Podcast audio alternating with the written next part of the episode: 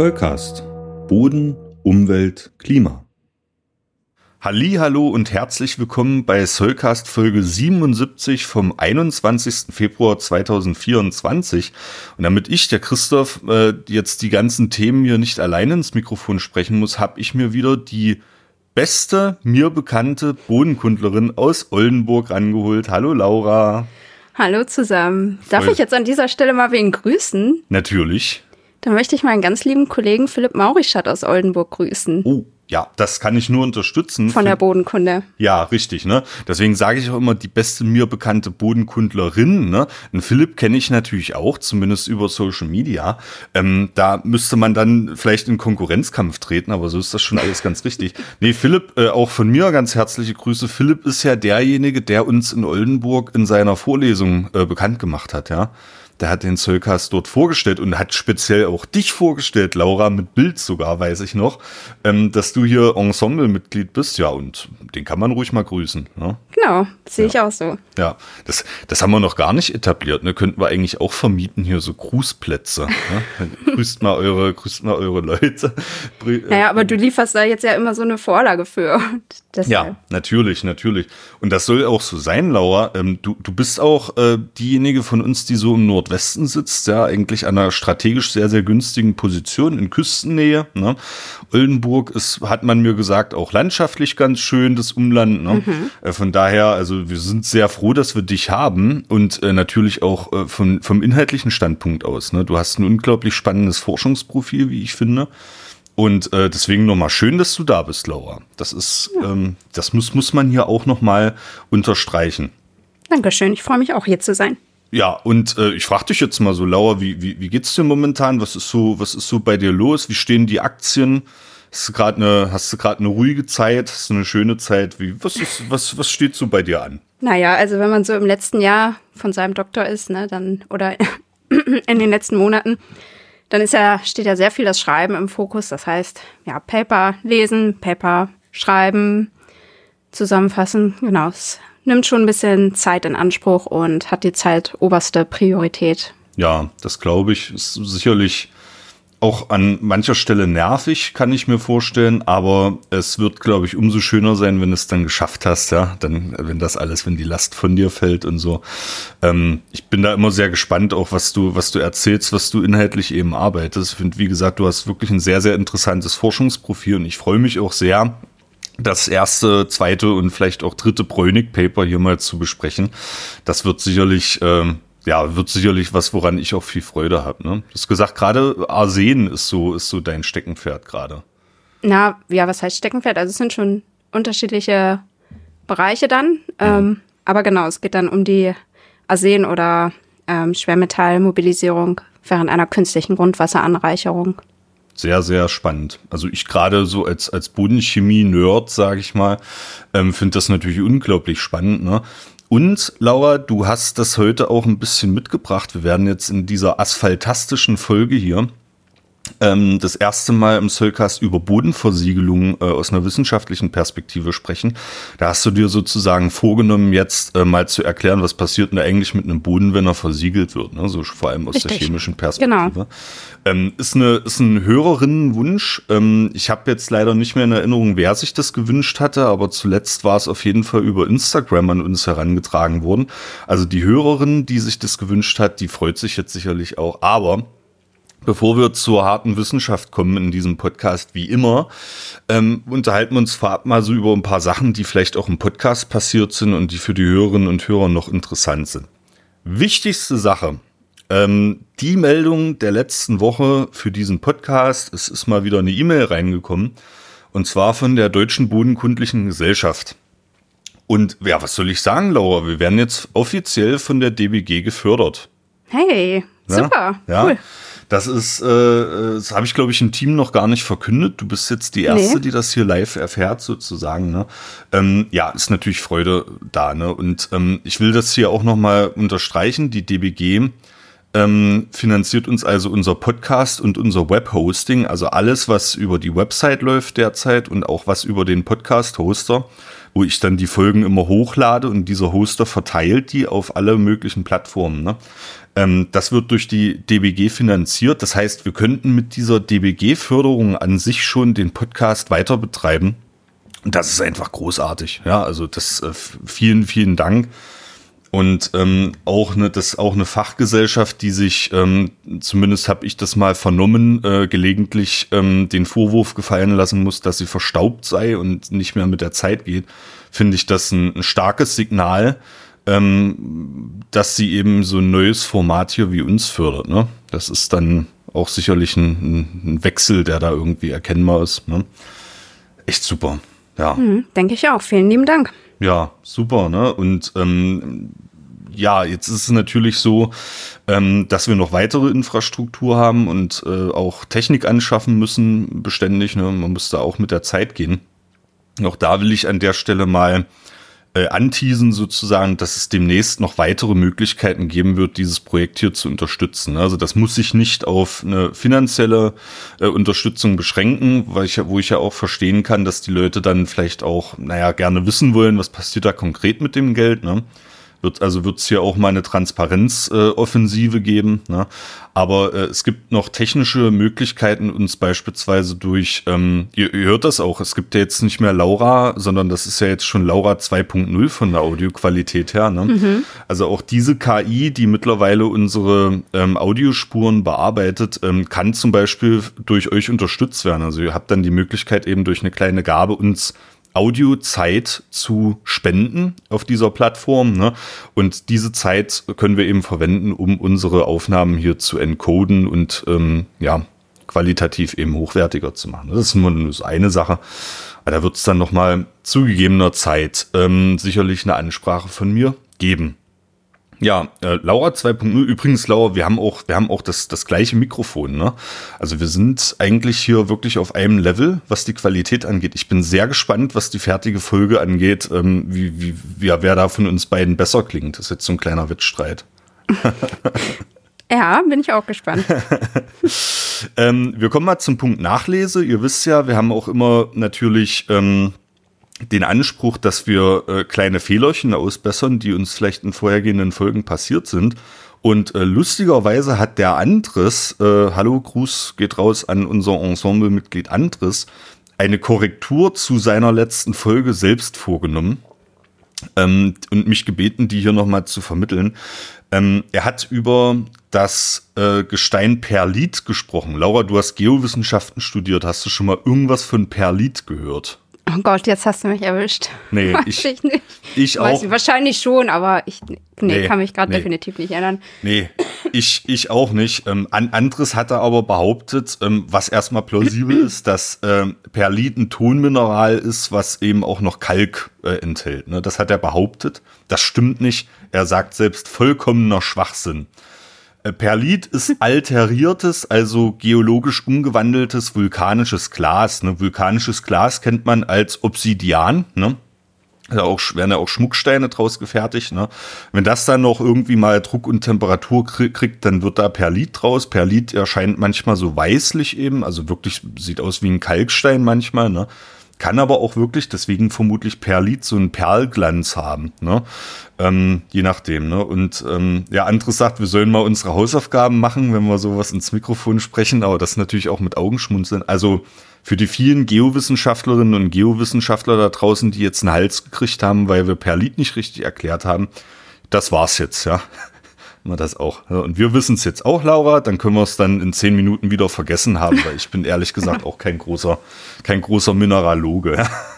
ähm, ja, so viel dazu. Ähm, Vorgespräch, Laura. Wir wollen natürlich auch immer den Leuten was an die Hand geben, was Interessantes, äh, was ihnen den Alltag erleichtert. Und da habe ich diesmal ein Tool mitgebracht, das du auch noch nicht kanntest, bis zu unserem Vorgespräch vor der Sendung hier. Äh, Science OS heißt das Ganze. Science OS ist ähm, eine KI-Anwendung. Äh, ähnlich wie ChatGPT kann man das eben über den ganz normalen Browser verwenden. Und äh, ich habe den Hinweis von den Kollegen von Methodisch Inkorrekt bekommen, die in ihrer letzten Folge äh, Science OS auch vorgestellt haben.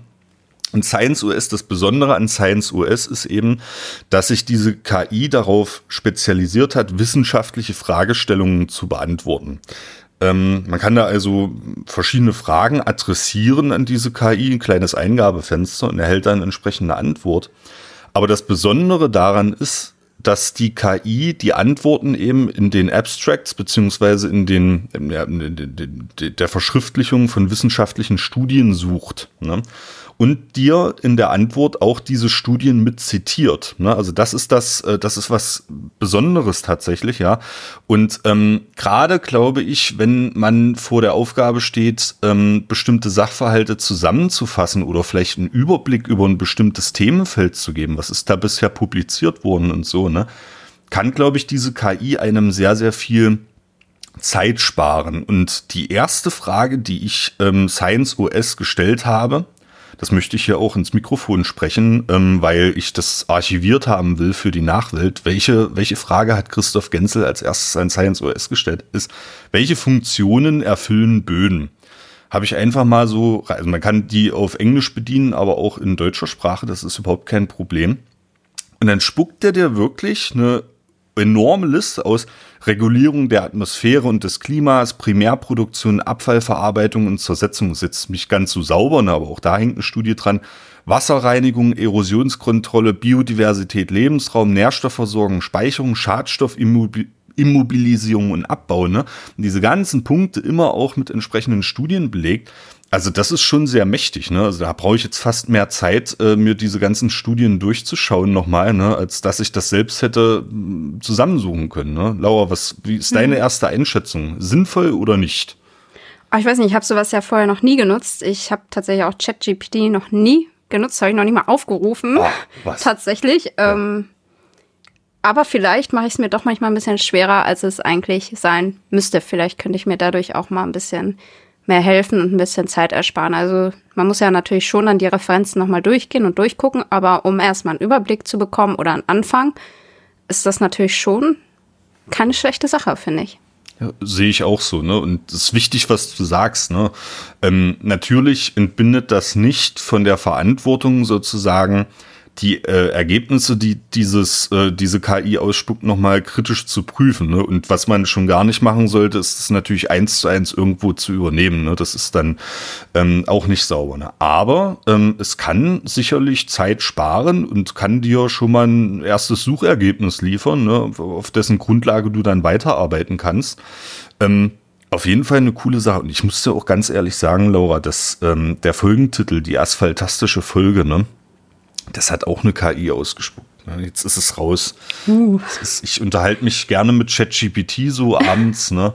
Ähm, und, und erzähle dem mal, wie mein Tag war. Und manchmal frage ich den auch, sag, ich habe hier so einen Bodenkunde-Podcast und ich brauche einen lustigen Folgentitel, äh, wo es um Bodenversiegelung geht. Ne? Dann spuckt der mir halt sowas aus. Also das ist auch eine lustige Anwendung, die einem aber mitunter auch viel Zeit und Nerven sparen kann. Ja. ja, dann hoffe ich auch mal, dass das gut ankommt. So, äh, ja, hoffe ich auch. Ähm, ich glaube aber eigentlich schon unsere Folgentitel in letzter Zeit, Laura, die waren wirklich Knorke. Ähm, da haben wir ein Alleinstellungsmerkmal und das sollten wir auch unbedingt so weiter betreiben. Ähm, Laura, ich komme nicht mehr raus, dich zu loben äh, in dieser Folge. Und ich möchte dich auch loben dafür, dass du hast gut gelernt, mittlerweile mit mir umzugehen. Das muss ich auch mal, das ist, ich glaube, ich bin kein einfacher Charakter du hast es sehr gut drauf. Und ich habe dir in der letzten Woche, ich weiß nicht mehr, äh, ob du dich erinnerst, ähm, habe ich mich sehr erstaunt gezeigt über den sogenannten Oldenburger Grünkohlkönig. Kannst dich noch erinnern? Ja, stimmt, stimmt, stimmt. Hast du mir geschickt, ja. Genau. Richtig. Und du hast das einzig Richtige gemacht, was man machen muss, wenn ich mit so, mit so einem Nerdzeug um die Ecke komme. Du hast es gekonnt ignoriert. Sehr gut. Das finde ich, äh, genau so muss, muss man das machen, Laura. Aber das hat dann natürlich zur Folge, dass ich das hier in die Podcast-Folge hole. der Oldenburger Grün Grünkohlkönig, äh, Laura, da war ich sehr erstaunt. Also der war letztes Jahr, war es Christian Lindner mhm. unser Bundesfinanzminister. In diesem Jahr ist Boris Pistorius, unser Verteidigungsminister, zum Oldenburger Grünkohlkönig gekürt worden. Und äh, ich muss dich jetzt aber mal fragen, hast du da, kriegt man davon in Oldenburg irgendwas mit? Auch äh, die Grünkohlverehrung, ist das ein Thema auf den Straßen oder bist du davon verschont geblieben bisher? Oh, also ich glaube, für Leute, die aus Oldenburg wirklich kommen und hier aufgewachsen sind, ist das schon Thema. Ja. Ich bin ja auch nur zugezogen. Ja. Für mich ist das nicht so Thema. Ich war jetzt auch zum allerersten Mal in meinem Leben auf so einer Kohltour. Oh. Man ja macht so eine Bollerwagentour mit Trinkspielen und dann ähm, isst man Grünkohl. Ja. Anschließend. Mhm. Ähm, kannte ich auch vorher noch nicht. Ich dachte immer, was zählen hier die Leute mit ihren Bollerwagen denn durch die Gegend? Feiern die hier immer Geburtstag? Was ist hier los? Aber das wusste es überhaupt nicht. Also das heißt, ich habe davon tatsächlich nichts mitbekommen, muss mhm. ich sagen. Ähm, ich wohne ja aber auch nicht in der Stadt. Vielleicht hätte ich in der Stadt irgendwo da gewohnt oder da, ja. wo es ist, dann würde ich auch mehr davon mitbekommen, aber dann bin ich. Ich habe es auch durch dich erfahren dann. Ja, dann habe ich habe ich da hoffentlich einen, einen guten Dienst geleistet ähm, und dich darauf aufmerksam gemacht. Der der Oldenburger Grünkohlkönig ist tatsächlich das ist halt so eine Oldenburger Sache. Das machen die jedes Jahr und äh, auch nicht nur Könige, sondern auch Frauen. Ne? Also zum Beispiel Rita Süßmuth oder auch Angela Merkel waren auch schon Oldenburger Grünkohlköniginnen. Ähm, das gibt's auch und das ist so, äh, wenn ich das richtig verstanden habe, von der Stadt Oldenburg halt eine Methode, um den Kontakt zur Hauptstadt zu pflegen. Ne? Also die die Beziehung. Deswegen werden wird immer so Politprominenz zu den Oldenburger Grünkohlkönigen gekürt, ne? dass man die dann da einladen kann und dann das Grünkohlfest begehen kann. Ne? Aber hm. Wir wollen ja jetzt hier nicht über irgendwelche gesellschaftlichen äh, Brauchtümer reden, sondern ich habe mal äh, ein neues Format mitgebracht. Snackable Science heißt das. Ähm, Snackable Science ist so eine Möglichkeit, mal kurz und knapp ein wissenschaftliches Thema anzureißen und den Leuten zu erklären. Und ähm, ich will mal gucken, wie das ankommt. Also wenn ihr das jetzt hört und sagt, oh, das, das nervt mich, dann schreibt uns bitte genauso, wie wenn ihr das hört und sagt, das hätte ich gern mehr davon. Das würde mich mal interessieren. Ich habe jetzt mal ein Snackable Science vorbereitet zum Grünkohl, Laura. Weil hm. das hat ja nun mal auch, ne, Grünkohl wächst auf dem Boden, da haben wir jetzt den Bodenbezug, ne? Und ähm, ich habe jetzt einfach mal gesagt, jetzt äh, schmeiß ich mal Science OS an und lass mich mal über Grünkohl aufklären, aus einer wissenschaftlichen Perspektive.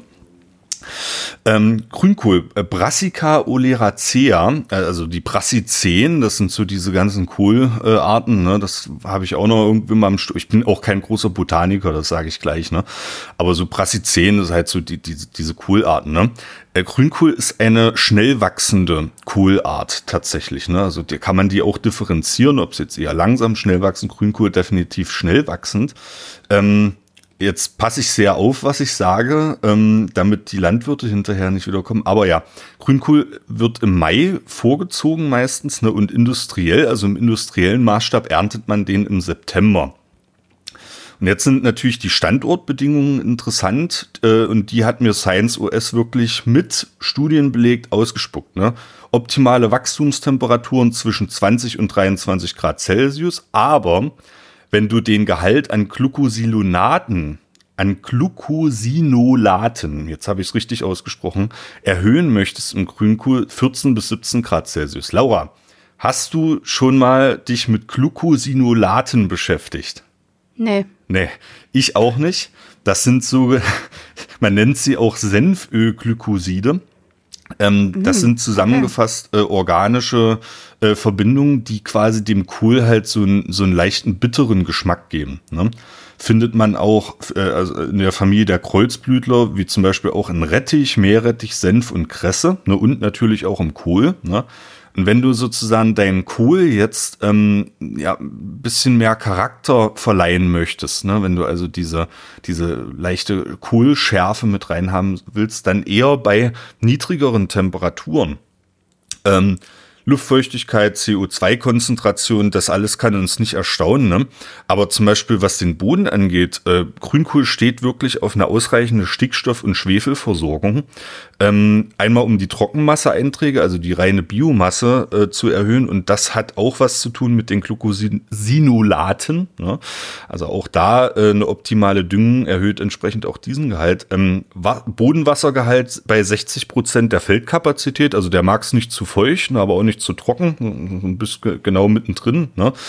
Und äh, den Rest spare ich mir jetzt an der Stelle mal so die Standortbedingungen, die bodenkundlichen Standortbedingungen von Grünkohl. Und jetzt kommt's, Laura, jetzt müssen wir mal so ein, so ein, so ein Irrglauben, so ein, ja, so ein Volksirrglauben sozusagen ein bisschen zerschmettern an der Stelle. Ne?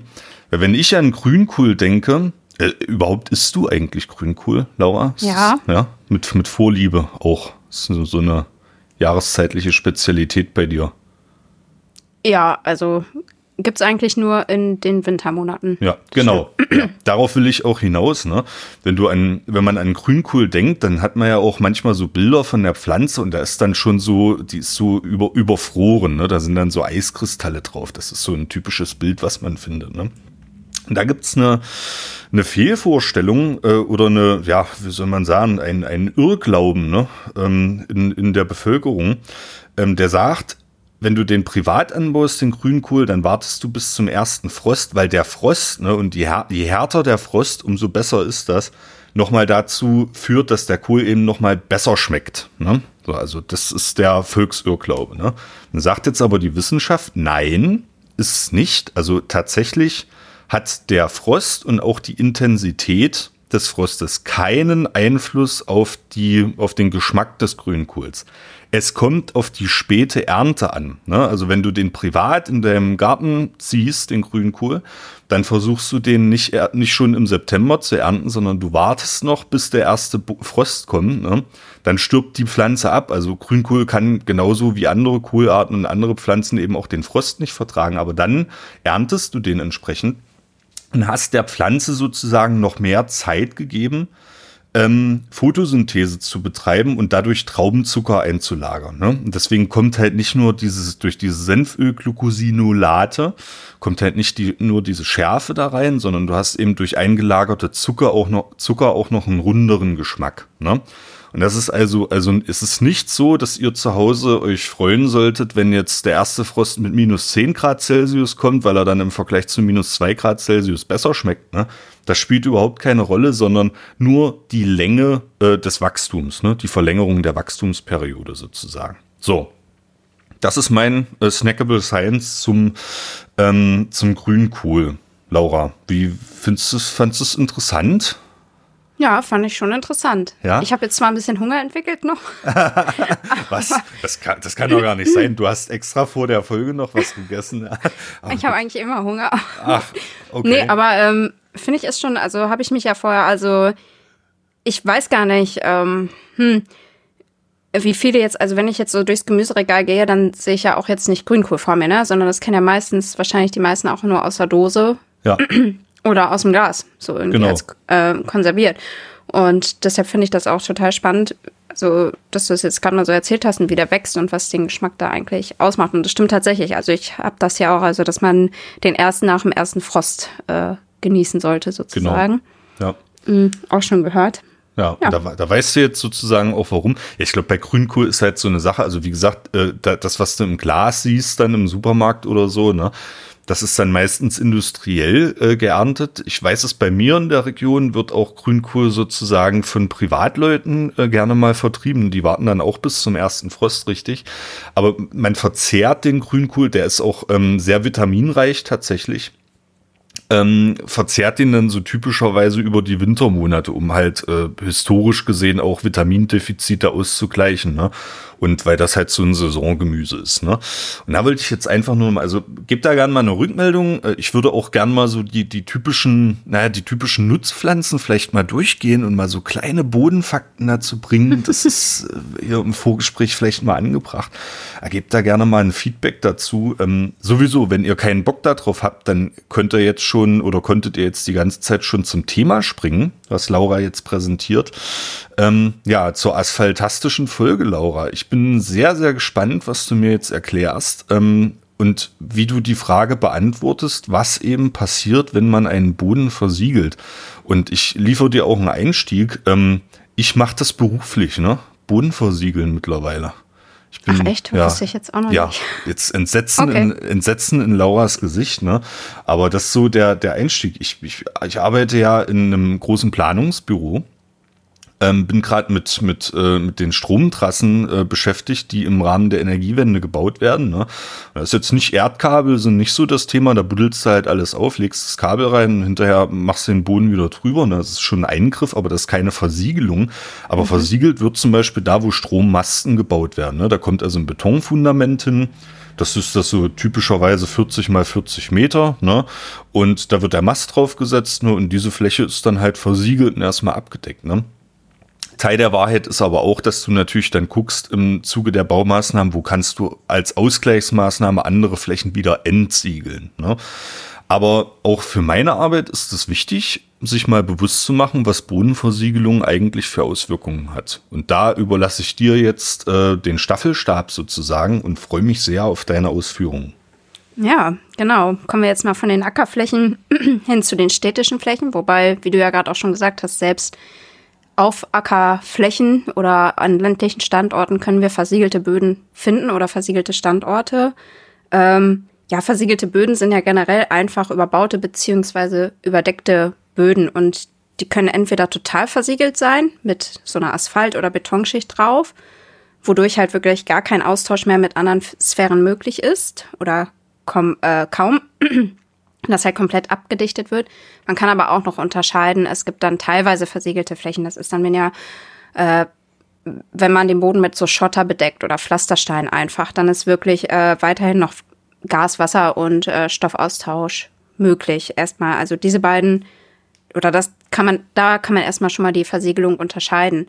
Und versiegelte Böden jetzt an sich, wir denken ja vielleicht gar nicht, wenn wir den Asphalt sehen oder über die Straße laufen, gar nicht erstmal an Boden oder was da noch drunter ist. Aber die sind tatsächlich auch nach der World Reference Base ähm, klassifiziert. Und weißt du den Namen? Also weißt du, wie sie heißen? Christoph? Mm, sind das Technosouls? Mhm. Ja. Mhm. Genau, richtig. Also es sind anthropogen gestaltete künstliche Böden, die mehr als 20 Prozent Artefakte enthalten. Also das heißt Bestandteile wie halt jetzt Asphalt, Beton oder Bauschutt, die ja. da eigentlich nicht hingehören oder nicht ursprünglich dort waren. Und die halt bis entweder bis zu einer Tiefe von 5 Zentimetern oder auch 95 Prozent der horizontalen Fläche äh, versiegelt sind. Und so nennt man die dann halt Technosole und kann man sozusagen auch als urbane Böden, also städtische Böden bezeichnen. Und ähm, die Versiegelung von Böden ist tatsächlich halt mitunter eine der äh, ja, zerstörendsten Maßnahmen oder ja, doch Maßnahmen für die Böden und halt ihre Funktion. Und die hängt natürlich damit zusammen, dass wir ein stetig wachsendes Bevölkerungswachstum haben. Das heißt, wir wollen unter anderem Wohnraum schaffen unter anderem aber auch, wie du ja jetzt auch mit deinen Stromkabeln äh, benannt hast, plus dann halt Verkehrswege, also die gesamte Infrastruktur. Ne? Und ähm, in Deutschland ist es jetzt aber so, dass man Böden nur versiegeln darf auf Flächen, die als Siedlungs- und Verkehrsflächen ausgezeichnet sind.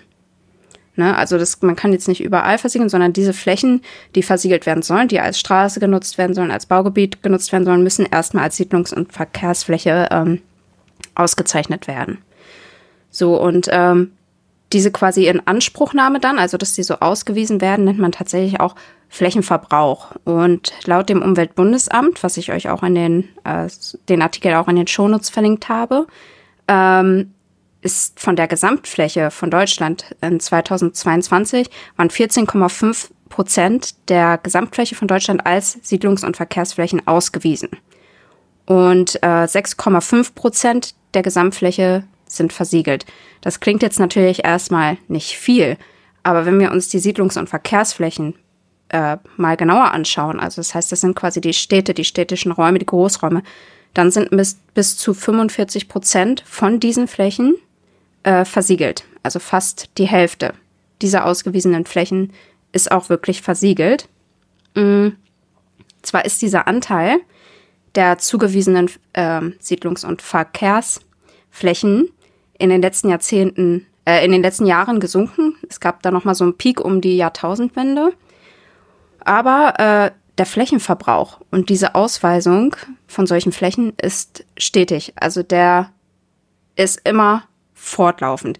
Laut ähm, dem Bundesministerium für ähm, jetzt muss ich kurz mal gucken, für Umwelt, Naturschutz, nukleare Sicherheit und Verbraucherschutz. Ja, also äh, Laura, überhaupt nicht schlimm, dass man das nochmal nachgucken muss. Ja, ich habe mir die Abkürzung nur aufgeschrieben. ähm, und jetzt musste ich doch nochmal ganz schnell schauen. ähm, aber tatsächlich werden täglich, also jeden Tag, nochmal 55 Hektar, das sind ungefähr 78 Fußballfelder, damit man sich die Größe mal so vorstellen kann, als Siedlungs- und Verkehrsfläche neu ausgewiesen.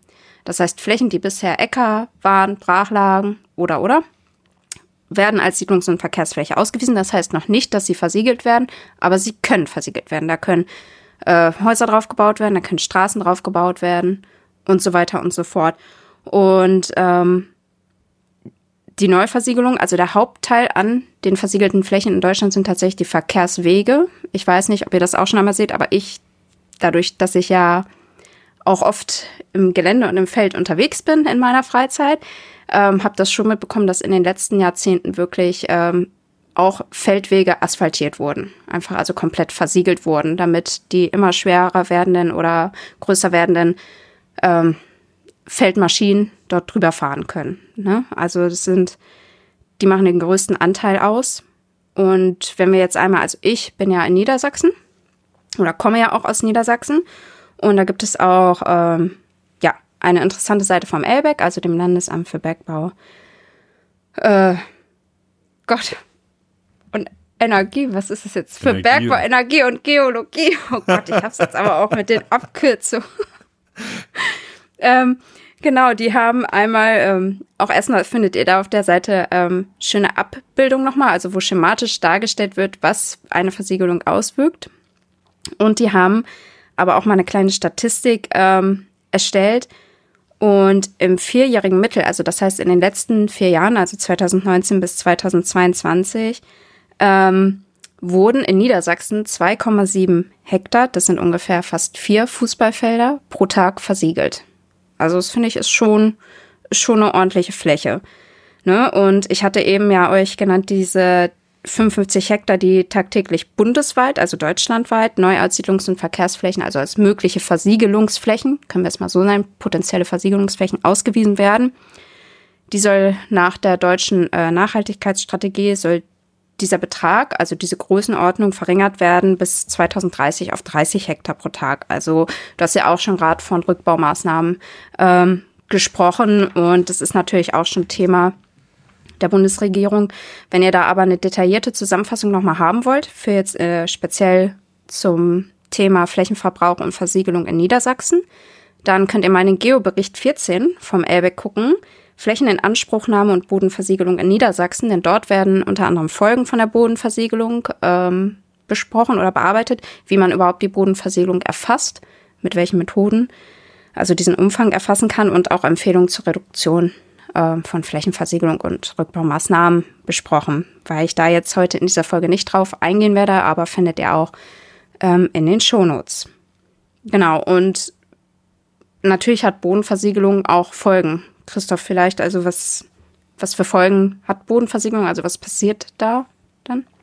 Naja, die natürliche Entwicklung des Bodens wird natürlich äh, abgebrochen, sage ich mal. Ne?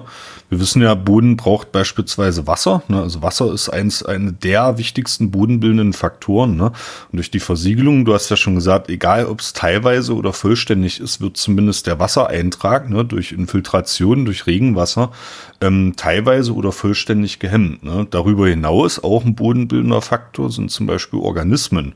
Ne? Also ich kann mir schon vorstellen, dass in einem versiegelten Boden äh, mit einem gehemmten äh, Gasaustausch und natürlich mit der fehlenden Ressource Wasser entsprechend auch das Bodenleben eingeschränkt ist. Ne? Also auch diese, dieser bodenbildende Faktor dürfte dann eine Rolle spielen. Ne? Ja, und was dann bleibt, sind dann sicherlich reliktische Böden, ähm, die so eine Momentaufnahme vielleicht sind vom, vom Zustand kurz vor der Versiegelung. Ne? Ich kann mir jetzt nicht vorstellen, dass da zum Beispiel noch ähm, ist jetzt mein, ich gehe da vollkommen unbefleckt rein sozusagen, ne? aber ich kann mir nicht vorstellen, dass da äh, bestimmte Stoffumwandlungsprozesse beispielsweise noch weiter ablaufen mit allen positiven und negativen Konsequenzen, die das haben kann. Mhm, genau, also wenn du jetzt mit vor allem negative Konsequenzen sprichst und noch mal ein bisschen, um das Ganze ein bisschen, was heißt dramatischer zu gestalten, aber um aufzuzeigen, was für Auswirkungen es wirklich auch auf andere Gebiete oder Bereiche hat, ähm, ich habe ja gesagt, der versiegelte Boden steht nicht mehr im Austausch mit anderen Sphären. Du hast ja gerade schon gesagt, das Wasser kann nicht mehr infiltrieren, es kann nicht mehr versickern. Das heißt, wir haben eine verringerte bis gar keine Grundwasserneubildung in Städten. Dann. Ja. Ne? Also das heißt, unser Grundwasser wird nicht mehr gespeist durch den Regen oder schlechter gespeist. Das heißt, äh, Versiegelung trägt natürlich zur Verminderung der äh, Grundwassermenge ähm, bei. Und es führt natürlich auch, was wir auch in der letzten Folge ein bisschen hatten, zu verstärkten Oberflächenabfluss. Das heißt, ja. das Wasser fließt dann oberflächlich ab, es kommt lokal zu Überschwemmungen, weil die Kanalisationen zum Beispiel überlastet sind. Und das sind halt wirklich ja Sachen, die mit in Bezug auf den Klimawandel ja auch verstärkt zunehmen. Starkregenereignisse plus Dürreperioden. Das heißt, wir wollen Grundwasserneubildung ja eigentlich auch äh, fördern oder erhalten zumindest. Und Starkregenereignisse nehmen ja auch zu. Das heißt, ähm, dafür ist die Versiegelung natürlich schon mal schlecht in dem Sinne. Aber auch die Klimaregulierung kann natürlich dann nicht mehr so ähm, normal ablaufen, wie bei intakten Böden oder bei nicht versiegelten Böden. Das heißt, es findet ja auch gar keine Verdunstung mehr statt. Andersrum, der Austausch mit der Atmosphäre. Dann, das heißt, bei ähm, versiegelten, also oder versiegelte Flächen bilden halt oder kühlen halt bei Hitzewellen die Städte oder die Bereiche nicht mehr ab. Die ähm, Sonnenstrahlung werden quasi vom Asphalt und dem Beton absorbiert und durch eine Verdunstung würde aber wiederum, ähm, wie soll ich sagen, das, das, Klima, das, das Klima, die Gegend dort kann, ja, genau, ja. würde dadurch natürlich abkühlen. Da das aber nicht stattfindet, genau. staut sich die Hitze dann in Städten noch mehr.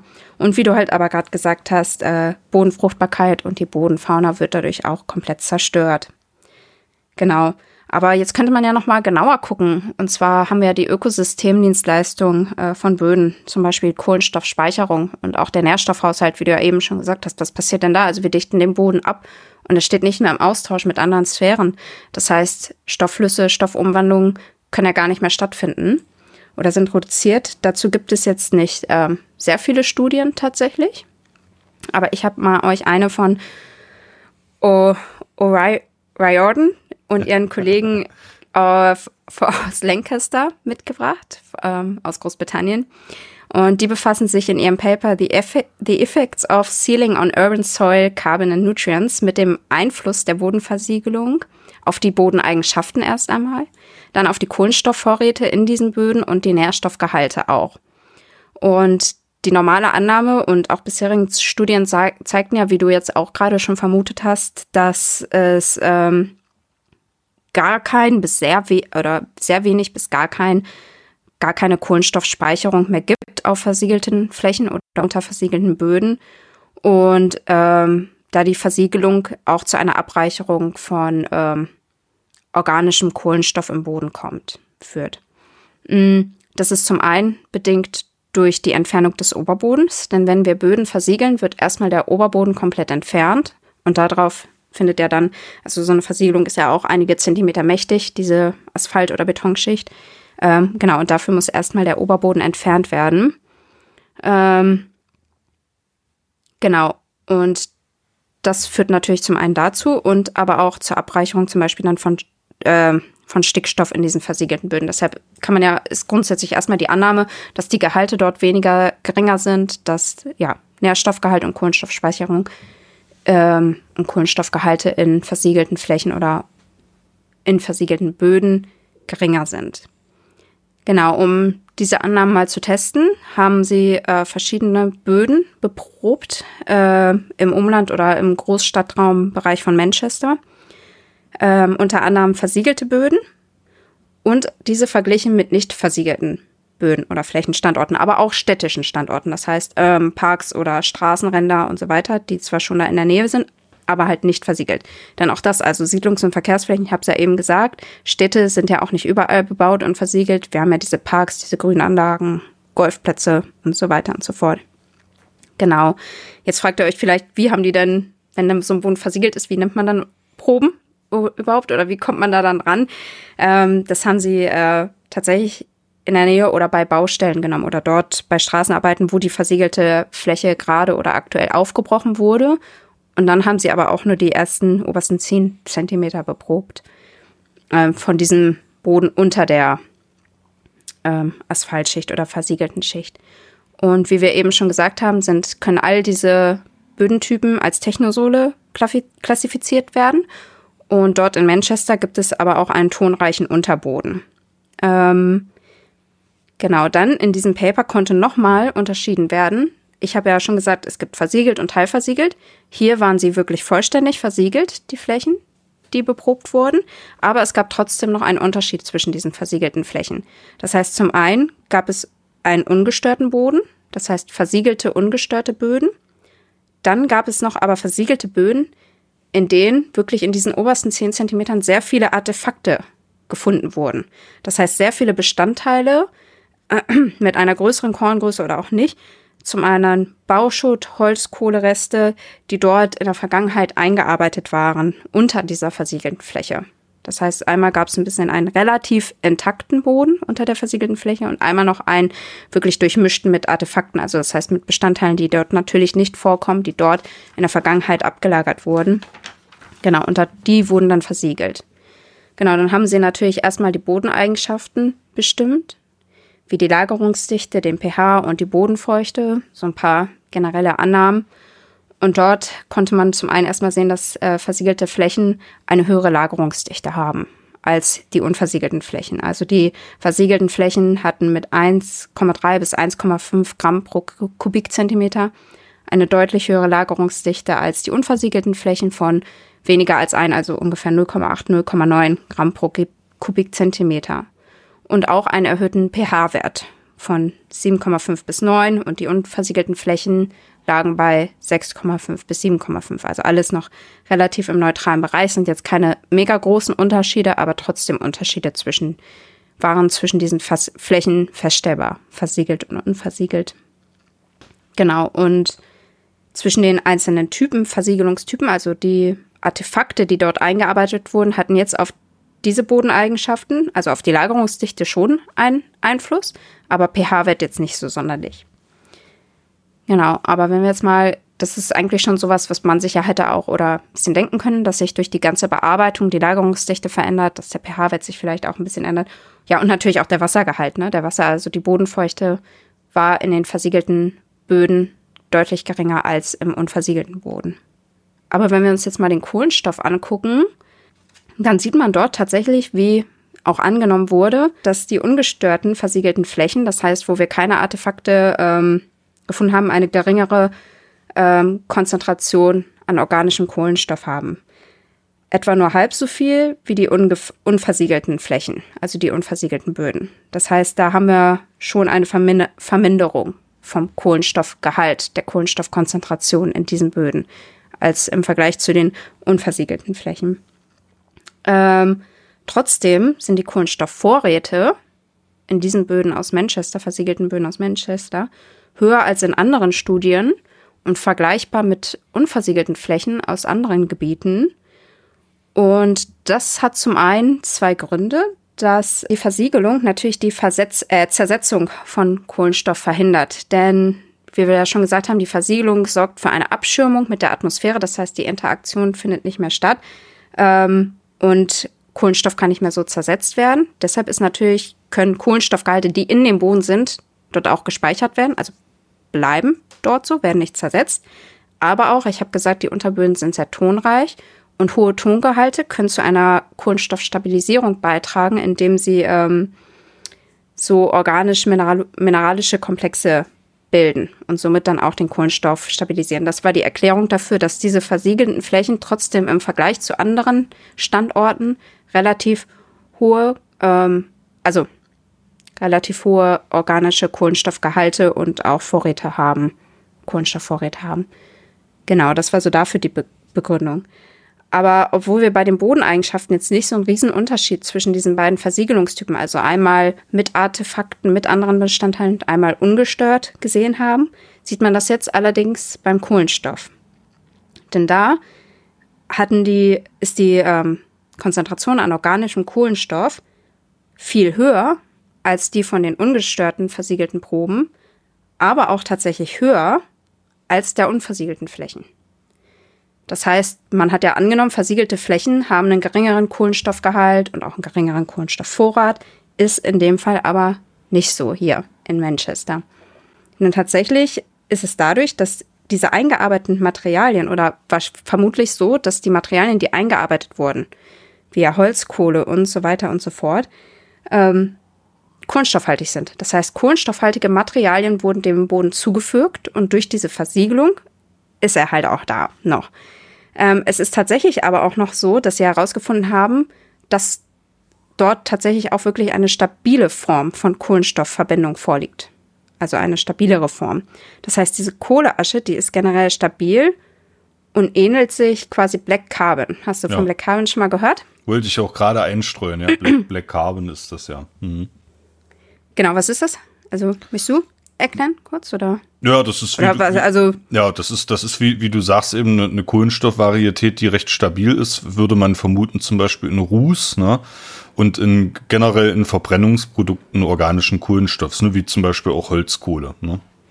Genau, also kann halt nicht, äh, kann zersetzt sich nicht so sch schnell, ist wirklich ähm, ein Langzeit-Kohlenstoffspeicher in Böden und ja. kommt tatsächlich, also Black Carbon kommt tatsächlich auch häufig vor in den städtischen Böden, aber dadurch hat das halt wirklich die Holzkohleasche, die damals wirklich vor, wurde jetzt nicht beschrieben, aber wirklich äh, zur, keine Ahnung was für Zeiten, wo halt wirklich noch Holzkohle wirklich für die Industrie genutzt wurde und zum Heizen, die dort dann einfach auf diesen städtischen Böden entsorgt wurde, die hat sich dort halt natürlich zersetzt und die ist da halt noch drin. Das heißt, diese Böden in Manchester, die mit Artefakten durchmischt wurden, das heißt, die gestört sind und danach versiegelt wurden, dienen quasi, ja, wie soll man das sagen, als Altlasten-Kohlenstoffquelle ähm, oder Speicher. Das heißt, da ist wirklich ganz alter Kohlenstoff in diesen Böden gespeichert. Und ähm, deshalb ist es halt ganz wichtig, dass auch die historische Landnutzung, wenn man jetzt urbane ähm, Böden oder versiegelte Böden betrachtet und dort auch sich die Kohlenstoffspeicherung und Kohlenstoffvorrat und Haushalt äh, betrachten will, dass man auch die historische Landnutzung mit einbezieht. Mhm, genau, was aber natürlich auch möglich ist, weil ich habe ja auch gesagt, dass die, die versiegelten Flächen, die zwar nicht gestört waren, schon ziemlich hohe Kohlenstoffgehalte hatten im Vergleich zu anderen Studien, ist natürlich auch, dass äh, sich Kohlenstoff trotzdem lösen kann und dadurch dann weiter auch, sage ich mal, horizontal oder in andere Bereiche transportiert werden kann. Ne, das führt natürlich auch dazu, dass wenn wir irgendwo einen Bereich haben, der versiegelt ist, wo in der Vergangenheit Bauschutt Holzkohle mit eingearbeitet wurde und eingearbeitet ist in den obersten Schichten, dass dieser Kohlenstoff von dort auch quasi transportiert werden kann in andere Bereiche, wo ursprünglich keine anderen Artefakte, also nicht natürliche Materialien eingearbeitet wurden und dann versiegelt wurde, aber was trotzdem dazu dann halt führt, dass dort der Kohlenstoffgehalt ein bisschen erhöhter ist. Genau, und auch, es ist aber tatsächlich auch so, dass das alles sehr wenig untersucht ist und auch die Nährstoffvorräte wenig untersucht ist. Also warum auch? Weil dieser Boden wird ja auch quasi nicht mehr genutzt erstmal als Pflanzenstandort und sowas. Es ist tatsächlich so, wie die Annahme aber auch vermutet hat, dass die Nährstoffvorräte durch die Versiegelung abnehmen ähm, natürlich erstmal Stickstoffverlust durch die Oberbodenentfernung, wie ich eben schon gesagt habe. Das heißt, die Böden sind abgereichert an Stickstoff, äh, dann grundsätzlich, weil der Oberboden entfernt wurde und natürlich, weil auch durch die Versiegelung keine Streu und kein organisches Material mehr nachkommen kann. Durch die ähm, quasi durch die Verminderung des Luftaustausches, also wir kriegen ja auch kein, es findet ja auch kein Gasaustausch mehr mit der Atmosphäre statt, das heißt, die Böden werden nicht durchlüftet, es äh, findet kaum oder ganz geringe Mineralisation statt, das heißt Freisetzung und Umbildung von mineralischem Stickstoff und auch die Nitrifizierung, also die Oxidation von Ammonium zu Nitrat kann nicht mehr stattfinden, diese braucht auch Sauerstoff. Bei den ungestörten versiegelten Böden haben wir deshalb oder konnten deshalb auch hohe Ammoniumgehalte also höhere jetzt im Vergleich, sind trotzdem sehr geringe Konzentrationen, aber höhere Ammoniumgehalte als Nitratgehalte äh, nachgewiesen werden. Das heißt, der Boden war versiegelt. Ähm, Ammonium äh, konnte gebildet werden auf, trotzdem auf geringer, aufgrund geringer ähm, Stickstoffmineralisation. Aber der fehlende Sauerstoffbeitrag ähm, führt halt dazu, dass kein Nitrat gebildet werden konnte. Deshalb ist dort die Ammoniumkonzentration höher als die Nitratkonzentration in diesen Böden. Aber wenn wir diese gestörten Böden haben, wo wir wieder Artefakte reingemischt haben und auch eine geringere Lagerungsdichte haben, dort war tatsächlich die Nitratkonzentration, Nitratkonzentration dann höher als bei den ungestörten versiegelten Böden. Die Vermutung liegt halt dadurch, dass halt durch dieses Durchmischen mit Artefakten die Lagerungsdichte auch geringer ist und somit vielleicht noch ein bisschen Luftaustausch oder Gasaustausch stattfinden kann und somit äh, Nitrifizierung stattfinden kann, das heißt die Umbildung von Ammonium zu Nitrat. Aber was auch äh, erwähnt wurde, ist, dass die Asche, also die Holzkohle, die kann halt bewirken, ähm, dass Nitrifizierungshemmer, nenne ich es jetzt mal, abgeschwächt werden. Das heißt also, die fördert auch die Nitrifizierung, die Umwandlung von Ammonium zu Nitrat. Ganz genau kenne ich mich da jetzt auch nicht aus, wurde nur in diesem Paper hier erwähnt. Das heißt, das sind so die Gründe, warum halt auch Nitrifizierung trotzdem noch stattfinden kann. Also der Stickstoffkreislauf weitergeführt werden kann, obwohl wir keine mikrobielle Umwandlung mehr haben. Wir haben ja kein Bodenleben mehr. Aber trotzdem kann durch äh, diese Artefakte, die dort eingelagert wurden, die spielen schon wirklich einen, ähm, also haben schon einen starken Einfluss auch auf den Nährstoffhaushalt. Das heißt zusammengefasst, ähm, konnte wirklich gezeigt werden oder sieht man halt auch, dass die Bodenversiegelung nicht nur jetzt unseren Wasserhaushalt beeinflusst, äh, Grundwasserneubildung und, äh, sag ich mal, den Gasaustausch, sondern wirklich auch stoffliche Auswirkungen hat auf Kohlenstoffkreislauf, auf den Stickstoffkreislauf quasi, auf die Vorräte in den Böden. Ähm, dass natürlich die Kohlenstoff, Stickstoff und auch ähm, Phosphatvorräte wurden hier auch ermittelt. Die sind abgereichert, also wirklich geringer als im Vergleich zu unversiegelten Flächen.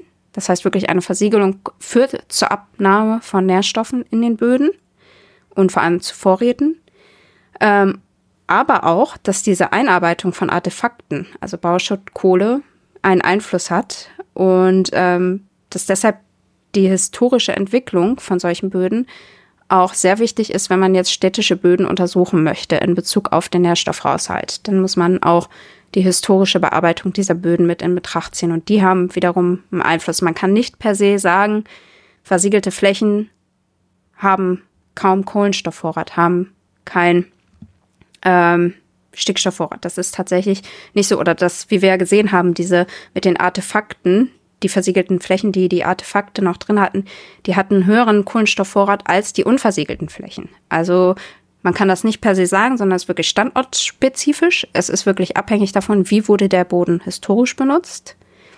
Genau, und deshalb ist das halt sehr wichtig, wenn man das untersuchen möchte, was es halt bisher noch nicht so oft gibt oder nicht oft gemacht wurde, dass man das mit in Betracht zieht.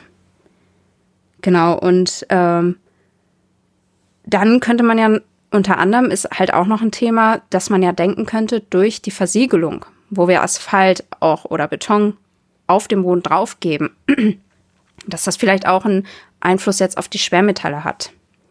Ne? Und wie ich ja gesagt habe, trotzdem, wenn die Schwermetalle im Boden sind oder dass da irgendwelche Stoffe noch anthropogen, also menschengemacht, quasi in den Boden eingebracht werden, die dann wiederum aber natürlich auch ins Grundwasser gelangen können und somit auch eine wirklich potenziell toxische Gefahr darstellen. Und deshalb gibt es das Paper auch von ähm, Haschinski et al., ähm, die dann wirklich den Einfluss von Bodenversiegelung auf die Geoakkumulation, also auf die Anreicherung von ähm, Schwermetallen untersucht haben in Polen. Dort haben sie dann tatsächlich auch, also wenn ihr euch nochmal auch dafür interessiert, wie sich eine Voll- und eine Teilversiegelung auf Bodeneigenschaften auswirkt, dann ist dieses Paper auch total interessant, weil die haben natürlich auch den Kohlenstoffgehalt, den pH ähm, bestimmt, ich glaube Lagerungsdichte auch und vor allem sind halt auch sehr schöne Bilder ähm, von so Bodenprofilen, die eine versiegelte Oberfläche oder teilversiegelte Oberfläche haben, zu sehen. Genau, und tatsächlich haben die aber herausgefunden oder konnte da herausgefunden werden, dass die Versiegelung wirklich nur einen geringen Effekt auf die Schwermetallkonzentration in Böden hat. Denn es ist sehr, sehr schwer, den ähm, Ursprung oder die Quelle der Schwermetalle wirklich zu identifizieren. Sie haben es wirklich in Bezug gezogen auf den, auf äh, Geogene, also auf natürliche ähm, Ursprungswerte. Das heißt, wirklich findet eine Abreicherung oder Anreicherung von Metallen statt und ähm, hatten Referenzwerte genutzt auch oder Referenzkonzentrationen von Gehalten. Es konnte festgestellt werden, dass es dort in diesen Böden schon zu einer Anreicherung von Quecksilber, Kupfer und auch Blei kam, die nicht natürlich ist, nicht natürlichen Ursprungs ist, das heißt anthropogen. Aber ob das nun von der Versiegelung wirklich kommt oder nicht, ähm, das ist natürlich noch fragwürdig, weil es wirklich sehr heterogen sind und auch die Quellen nicht eindeutig identifizierbar, weil wir haben wirklich in einem Stadtgebiet mit der Industrie, mit dem Reifenabrieb und so weiter und so fort so viele mögliche Quellen für Schwermetall und äh, Verunreinigungseinträge, dass es sehr schwer ist, genau zu klassifizieren, wo an einem Standort ähm, genau, genau halt eine Schwermetallbelastung dann herrührt, sozusagen. Genau. Und deshalb ja, einfach zusammenfassen, wollte ich hier nochmal sagen, dass wir schon sehen, was, wie problematisch versiegelte Flächen sich auswirken, auch in Bezug mit äh, oder auf den Klimawandel, was das für Auswirkungen hat für andere Sphären, aber halt auch, mh, mm, wie es den Boden an sich beeinflusst. Ne? Und wie es tatsächlich darunter aussieht, was sich sonst nicht wirklich einer anguckt, dass es tatsächlich dort aber auch noch zu Umwandlungsprozessen weiterkommen kann, dass obwohl versiegelt ist und es keinen oder wirklich sehr geringen Austausch mit anderen Sphären gibt, haben wir jetzt gesehen, dass durch die Untermischung von historischen Bestandteilen es trotzdem ja zu ähm, ändernden Nährstoffvorräten kommen kann und trotzdem auch äh, Stoffkreisläufe im Boden an sich weiter durchlaufen werden können.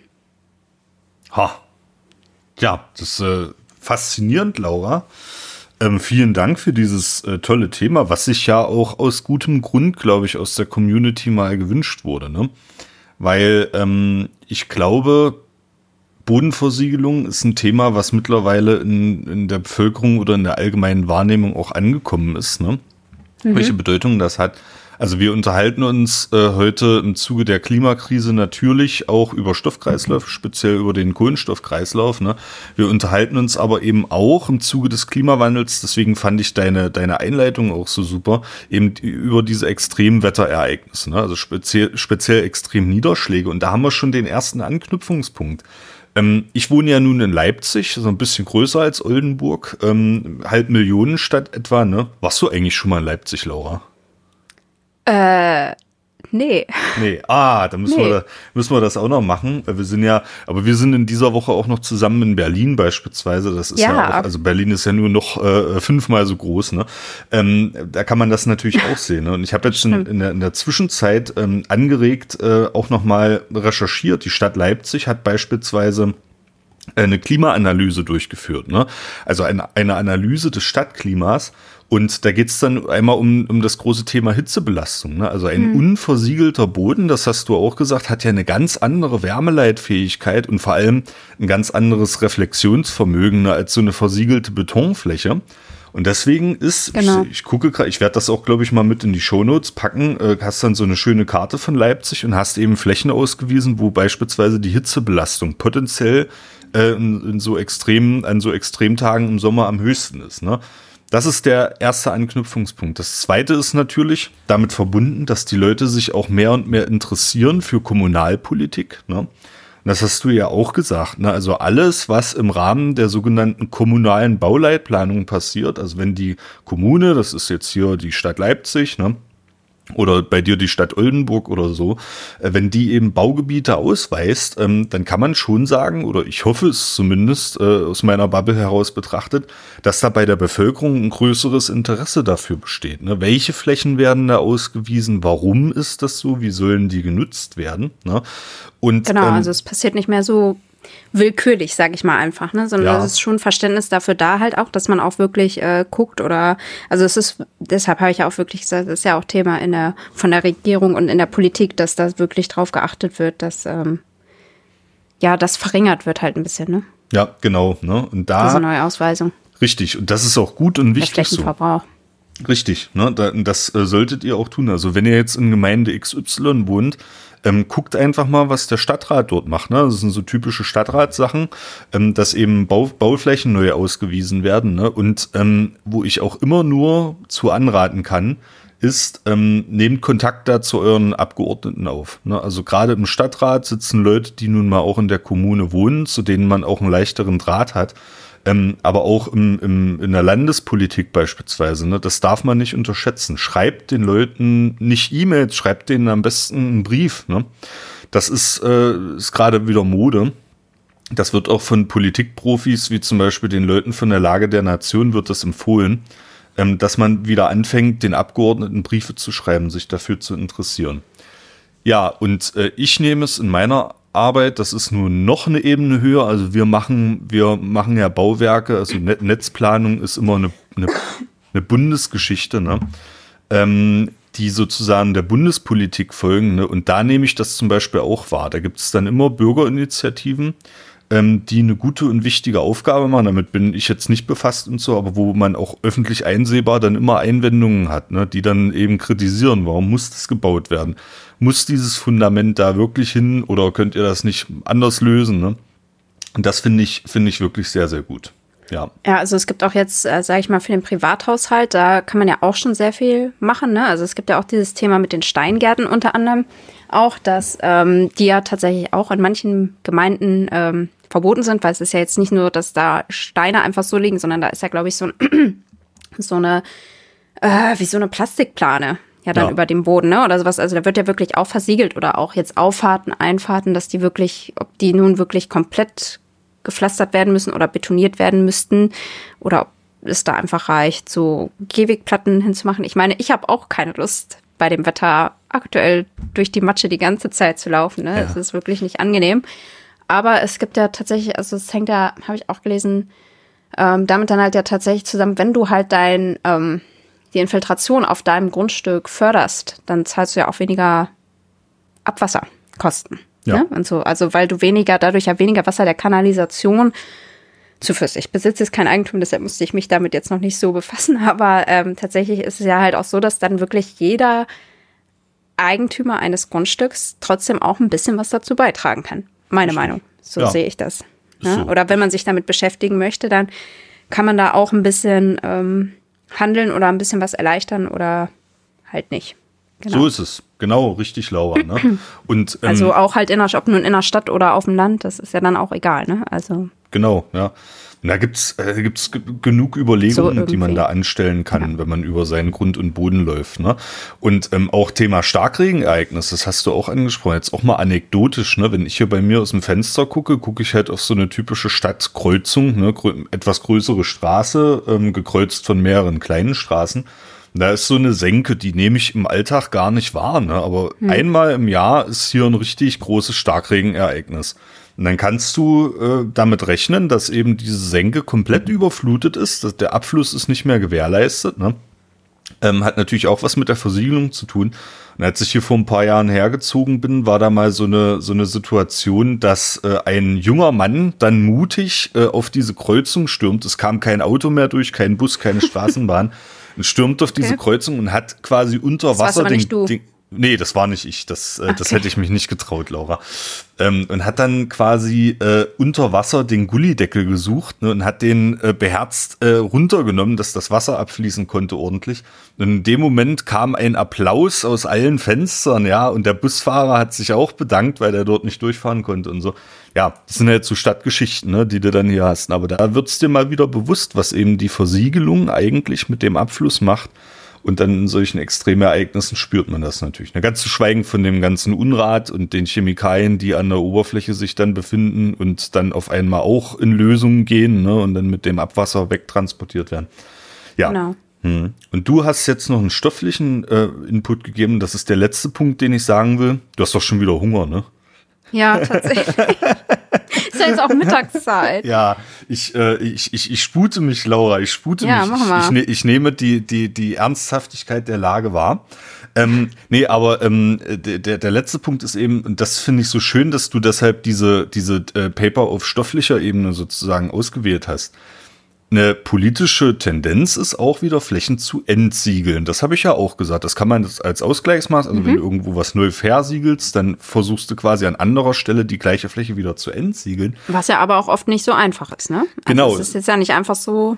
Ja, ne? genau. Ist nicht einfach und ist eben auch, das hast du, finde ich, sehr schön herausgearbeitet, damit verbunden, dass man die entsiegelten Böden auch nochmal genau in Augenschein nimmt und auch nochmal mhm. bewertet, wie ist diese Fläche historisch genutzt worden. Ne? Bei ähm, Schwermetalle, ich glaube, du hattest, hattest dich ja auf Blei und Quecksilber bezogen, ne, dass da mhm. die Gehalte leicht erhöht waren da in, in Polen. Na ja, gut, das kann sein. Aber das kann ja auch mal äh, äh ganz äh, bissiges Zeug sein, was du dann dort auf einmal vorfindest. Genau. Ne? Irgendein Richtig. ehemaliges Industriegebiet oder so, was niemand mehr, ne? oder der Zweite Weltkrieg hat ja nun mal auch äh, viel Zerstörung gebracht. Ne? Ähm, ja, das muss man immer mit berücksichtigen. Ne? Und deswegen Augen auf und genau, denn auch, ja. wenn die versiegelt sind, ähm, kann man ja mal so sagen, bleiben die ja erstmal an Ort und Stelle. Ja. Wenn man diese Versiegelung dann aber wegnimmt und es kommt wieder zu einem Wasserfluss, zu einer Infiltration, dann können die natürlich, dann finden Reaktionen statt, dann können diese Metalle auch mobilisiert werden, weitergetragen werden. Äh, von daher ist dann eine Vorabanalyse dafür notwendig, dass man dann halt bei einer Entsiegelung gleich auch dieses Bodenmaterial abtragen und entsorgen kann quasi. Und, Ja. Oder handeln kann, ne? Richtig. Dass es sich nicht verbreitet, sozusagen. Das ist richtig, ne? Also da auch Augen auf. Ähm, fand ich, finde ich ein sehr spannendes, ein sehr schönes Thema, Laura. Vielen Dank dafür. Das sind jetzt nur mal so, so einige Gedanken, äh, die wir da noch mitgeben wollen. Ne? Wie gesagt, habt da ein Auge drauf, wenn ihr ohnehin politisch interessiert seid, warum nicht auch beim, beim Thema Bauen in eurer Gemeinde, ne? Und natürlich auch, wenn ihr selbst baut, ne? Das ist alles immer äh, sehr zu empfehlen. Ja, Laura, kann ich jetzt nur irgendwelche Querverweise? Oh nee, ich will dich jetzt nicht weiter auf die, ich will dich jetzt nicht weiter quälen hier. Du hast schon, äh, du hast schon das Schnitzel im Sinn, was dir jetzt gleich entgegenfliegt. Ähm, ja, wenn ihr da draußen äh, jetzt zu dieser Folge noch weitere Ergänzungen vornehmen wollt, wenn euch vielleicht auch, was den Grünkohl angeht, noch einige interessante Fakten einfallen, ähm, etc., dann ist info.zollcast.de die E-Mail-Adresse eurer Wahl. Schreibt da jederzeit hin. Ähm, ich leite das immer weiter. Ich, das wird jede E-Mail bearbeitet. Ne? Ähm, darüber hinaus äh, findet ihr uns auf Blue Sky, Instagram und Facebook, äh, auch auf X. Ne? Das sind auch so Kanäle, wo ihr entsprechend Feedback dalassen könnt. Und ähm, ja, Laura, es ist, war wie immer eine große Freude. Wir sehen uns diese Woche auch Ja. noch in Berlin. Ja, Genau. und Freitag haben wir noch Teamtreffen. Das ist so, so hier Laura-Woche, muss ich sagen. Ne? Aber das macht ja auch mal Spaß. Ähm, ich kann es auch gar nicht glauben, dass unsere letzte Aufnahme schon fünf Wochen her ist. Dass die Nee, Zeit krass, die rennt. Zeit hier, ist ne? so vergangen schnell, Ja, das stimmt. Ist Wahnsinn, das ne? stimmt. Und deswegen, ähm, um das auch nochmal zu zelebrieren, überlasse ich dir jetzt wie immer die Ehre der Schlussworte in dieser Folge. Ja, danke schön. Ja, ich kann dazu auch nur sagen, ich finde, was du eben noch in Bezug zur Versiegelung gesagt hast, fand ich wirklich sehr passend und auch abschließend sehr gut. Mir hat es auch viel Spaß gemacht, dieses Thema vorzubereiten. Ich finde halt einfach wichtig, dass wir äh, diese Böden, die unter versiegelten Flächen sind, nicht vergessen sollten. Also sollten nicht in Vergessenheit geraten, sondern äh, bedürfen schon oder bedar bedarfen, bedürfen, Bedürfen. bedürfen schon einer ähm, auch Analyse, also dass man die nicht vergessen kann, dass sie trotzdem ähm, auch zum Kohlenstoffspeicher und Kohlenstoffvorrat beitragen können oder trotzdem noch diese Funktion erfüllen, sozusagen. Und dass es aber trotzdem das Bewusstsein dafür immer mehr oder weiter noch geschärft werden sollte, äh, dass man einfach nicht wahllos versiegelt, sondern muss es wirklich sein oder nicht, ne? Weil in, gerade in Städten, dass man wirklich Ausgleichsmaßnahmen, Bepflanzung, Entsiegelung schafft, damit man vor allem äh, sich den Klimawandel ein bisschen besser gegenüberstellen kann. Der Sollcast ist für euch kostenlos und das soll auch so bleiben. Ihr könnt uns dabei helfen. Zum Beispiel durch eine kleine Überweisung auf das Geschäftskonto oder via PayPal. Wie das genau funktioniert, seht ihr auf sollcast.de unter dem Punkt Unterstützen. Das Geld wird für die digitale Infrastruktur verwendet und darüber hinaus in Technik investiert. Vielen Dank für eure Unterstützung.